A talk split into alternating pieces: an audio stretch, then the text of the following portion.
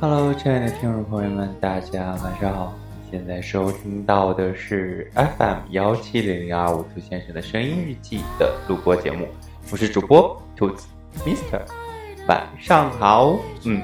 所以说呢，呃，首先呢，先预祝大家，不管大家有没有对象啊，就是祝大家七夕快乐啊，也祝大家每一天都能够快乐啊。有对象的呢，把可以把今天当做节日去过。没有对象的呢，就把今天当做快乐的一天去过，可以看别人腻歪啊，就是然后在旁边嘲笑，我觉得也是挺不错的一种生活方式。对，其实今天晚上的直播主题呢是没有的，就是空白啊。主要是呢，呃，我今天有看到一篇嗯推文啊，一篇公众号的一个文章，这篇公众号中写到这么一句话，让我觉得嗯挺有趣的。想跟大家分享一下，叫做说起来，如今关于爱情的节日最后都脱离爱情，殊途同归的走向消费。正如很多关于爱情的电影，也只是小心翼翼的围绕着爱情的外延打转，不敢戳破它的本质。嗯，首先我先想要说一说这个呃被消费主义所绑架的这个事情啊，真的就是会发现。不管是怎样的一个节日啊，都会有，都充斥着消费主义啊，就是让大家买买买，送送送，换换换啊，就是消费消费消费。尤其是今年啊，各大消费节更是层出不穷啊，多了各种各样的消费节，什么八幺八八八，什么各种各样的。当然，这也是跟国家政策有关啊，是什么促进内循环。然后当时我看到这个政策的时候，我觉得嗯，有道理，因为。好，很多东西卖不出去了嘛，只能在国内消化。那我又我，然后我又在想啊，就是让我们消费，但是我们的钱从哪儿来？对，然后就觉得嗯啊，呃，没有办法再往深处说了，就觉得嗯，然后突然到了节日的时候，就会觉得嗯。这也挺好的啊，不用出去看电影，不用出去吃饭，不用不用给对方买礼物，省了很多钱就可以买很多很多自己想买的书啊，自己想买的东西了。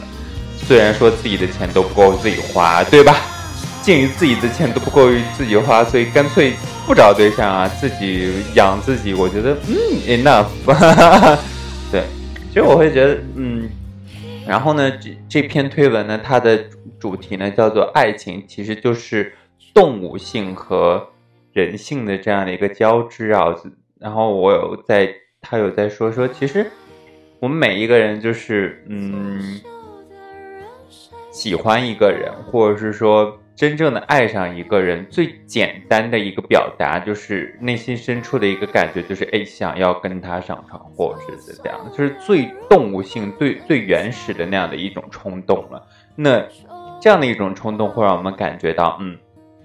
我是爱他的，我是喜欢他的，我是对他有感觉的，这就是动物性。人性的话就在于，就是我们的感情或是亲密关系相处的久了之后，我们会逐渐把它转化成亲情啊、友情啊或者什么的，这是人性的一面。另外也很很存在很多很多人性中复杂的一面了，就比如说，嗯，我们要相互的去。提防啊，或者是什么相互的猜忌啊，等等等等，这也是人性复杂的一面了。所以就会说到说，嗯，而爱情其实就是动物性和人性的这样的一种交织了。我们往往都会凭，嗯，尤其是在这个圈子之中啊，哎，gay 圈之中，很多人都会凭的那种动物性的最最最原始的那种冲动，去觉得，哎，我这我很喜欢这个人，我我我想要陪他上，或者是说我想要上他，等等等等等等，我觉得。嗯，是可以慢慢的就可以理解，呃，所以我现在也不是不会过多的去 表达一些愤慨或者什么，就就觉得这种只是为了性的人是不对的或什么的，没有什么对或不对啊，就觉得嗯，大家开心就是大家就是可以去遵从自己内心最原始的那一部分，当然就是要控制好度啊，就在法律的范围之内，对吧？然后也也希望大家能够保护好自己。另外呢，嗯，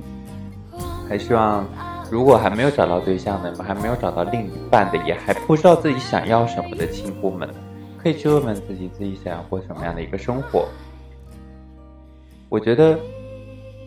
倒不如，嗯，过了这么多年啊，母胎在母的母胎 solo 了这么多年，都不知道自己想要什么，想要怎样的感情，倒不如去用自己想要的生活去套它。你什么意思？就是你可以先设想自己想要怎样的生活，自己想怎样的生活，然后用这样的生活去，嗯，去匹配，就是哎，可能怎样的一个人可以跟自己过这样一个生活，然后适当的去进行试错了。嗯，这是我自己的一个小的一个看法或小的一个建议啊。就比如说对我来说，我会觉得我一个人，我一个人的生活似乎已经满了。我每天有很多的事情要做，每天有很多的安排，我每天要做很多的事情，要看很多的书啊，或然后要总结很多等等等等等等，就会觉得。如果另外一个人存在，我需要去妥协他，我需要去跟他去沟通，这个又又又花费了时间在里面，就感觉就不想要浪费时间在另外一个人身上。可能这也是我为什么单身了这么久，还是没有找到对象，还是没有遇到一个合适的人的一个原因吧。就是内心深处是，或者是说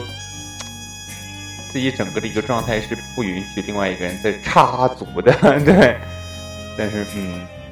我希望大多数人就不要像我这样，就如果你实在无法忍受孤独，就是不是特别不适应自己一个人的状态，你可以试着去找那么一个朋友，或者是说找找另外一半。你像我就已经习惯了，就反而会很享受这样的生活，就没有必要去打破这样的一个状态了。嗯，很多人都会说啊，跳出舒适圈呐，或者什么的，但是我想告诉大家，舒适圈这个问题。我记得之前曾经给大家说过，舒适圈一开始就只是说，哎，你不要永远的待在自己熟悉的一个领域，尤其是就是学术和知识上面啊，就不要你永远不要就是做自己特别特别，呃擅长的知识呀，或者是说永远不要固守自己原本的那些知识啊，然后要去突破一下，去学一些其他领域的，或者是说再往高层次的知识去学一学。一开始指的是这个方面的，但是现在很多人说，哎，你要打破你的舒适圈，好像是，哎，你要改改变你的生活方式一样，就尝试其他的一个生活方式。但是我想说，我们每一个人出生到就是生活，就是为了找自己合适的生活，对吧？舒适的生活，适合自己的生活，自己享受的生活。既然自己已经享受当前的这样的一个生活了，对吧？享受这样的一个生活节奏、生活状态、工作节奏、工作状态了，为什么还要做出那么大的一个改变？如果改变的话，可以让自己更好、更享受、更值得自己去享受的话，可以去。但是如果这个可能性会很小的话，那倒不如去享受当下，享受现在，对吧？嗯，好了，